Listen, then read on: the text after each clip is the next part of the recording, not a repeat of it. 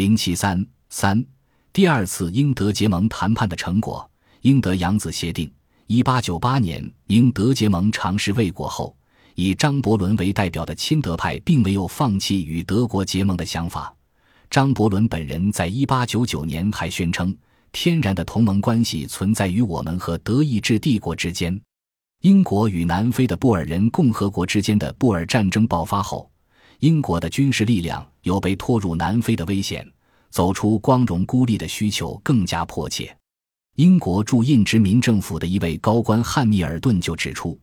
我们的部队被牵制在南非，严重妨碍了我们采取行动的能力。几个月来，我们不得不放低姿态，除非我们能和另一个强国结成可靠的同盟。”一九零零年，中国义和团运动爆发，而随后列强的干涉又掀起了新一轮瓜分中国的狂潮。英国的在华利益再次面临俄国等国的有力冲击，在这种情况下，英国又提出了与德国结盟的设想。一九零零年九月，张伯伦在一份备忘录中鼓吹与德国在中国合作，不论是在中国还是在世界其他地方，使德国挡在俄国前进的道路上都符合我们的利益。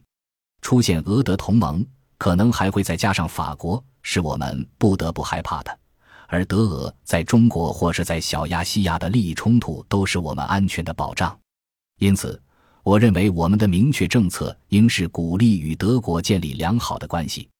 正如我们与日本和美国的良好关系一样。同时，我们应该利用这一时机来扩大俄德之间和俄日之间的裂痕。我们并不需要过于主动，只需让大家知道我们毫不反对德国在山东的扩张。也不妨碍日本在朝鲜的野心，但作为回报，我们应取得承认我们在长江领域拥有最大利益和影响力的书面保证。然而，英国政府内部也有一派力量反对与德国结盟，其代表人物就是首相索尔兹伯里。在他看来，英国根本不必害怕法俄会在中国问题上联合对付英国，因为这一同盟在欧洲以外没有任何真正的共同利益。另外，他对于德国的处境应该说看得比较准，认为联德反俄不现实。索尔兹伯里在给英国驻印度总督寇松的一封信中写道：“对于德国，我比你缺乏信心，因为德俄之间有很长的不易设防的边界，这使他处于恐慌。因此，德国永远不会站在我们一边来反对俄国，而是更愿意通过抛弃我们来博取俄国的好感。”我并不希望与德国争吵，但同样，我对他的信心可以说基本没有。但是，当时候一派的意见并不占上风，英德同盟的谈判还是继续向前推进。与此同时，德国对谈判的态度也略微积极了一些。德国本来希望借镇压义和团来显示一下自己的世界大国地位。德皇通过做沙皇的工作时，已经退役多年的前总参谋长瓦德西被任命为八国联军的总司令。然而，在瓦德西到达中国之前，八国联军已经侵占北京，而俄国又提出撤军建议。德皇对此深感受辱，由此对俄国的意图产生了怀疑，转而开始向英国试探合作的可能性。一九零零年八月二十二日。威廉二世在与英国威尔士亲王会晤时提出，如果英国政府保证实行门户开放政策，德国将站在英国一边。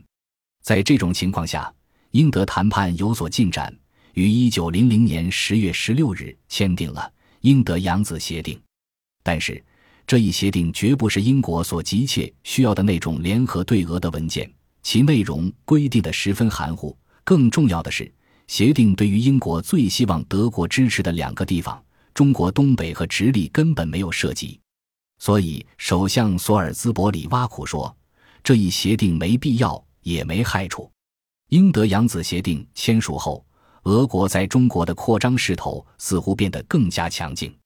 一九零零年十一月八日，俄军总司令胁迫盛京将军曾奇暗中草签了所谓《奉天交德暂且章程》。规定奉天的清军一律缴械遣散，俄军驻扎盛京等地，俄在盛京设总管，而清政府设立的奉天将军仅有权设马步巡捕，且人数、武器还需另行酌定。这协定实际意味着俄国在中国东北的控制和占领将完全合法化。一九零一年一月三日，英国《泰晤士报》公开刊登了这一协定，引起了列强的强烈反应。一直希望染指中国东北的日本提出，由英日两国联合向俄国施加压力，但英国的眼睛仍盯着德国，而德国不愿意对俄采取任何敌对行动。最终，德国仅仅同意向清政府警告，不得批准奉天交地暂且章程。一九零一年三月，日本政府已经决心与俄国对抗，但害怕法国加入俄国一边作战，因此要求英国确保法国中立。英国为此又请求德国的帮助，但比洛拒绝，并且还于三月十五日在德国国会中公开表示，英德养子协定。在任何意义上都与满洲无关，这样英国联德抗俄的幻想就彻底破灭了。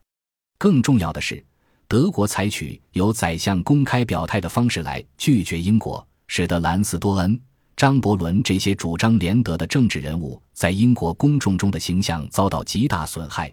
可以说毫无必要的挫伤了这些人对加强英德关系的积极性。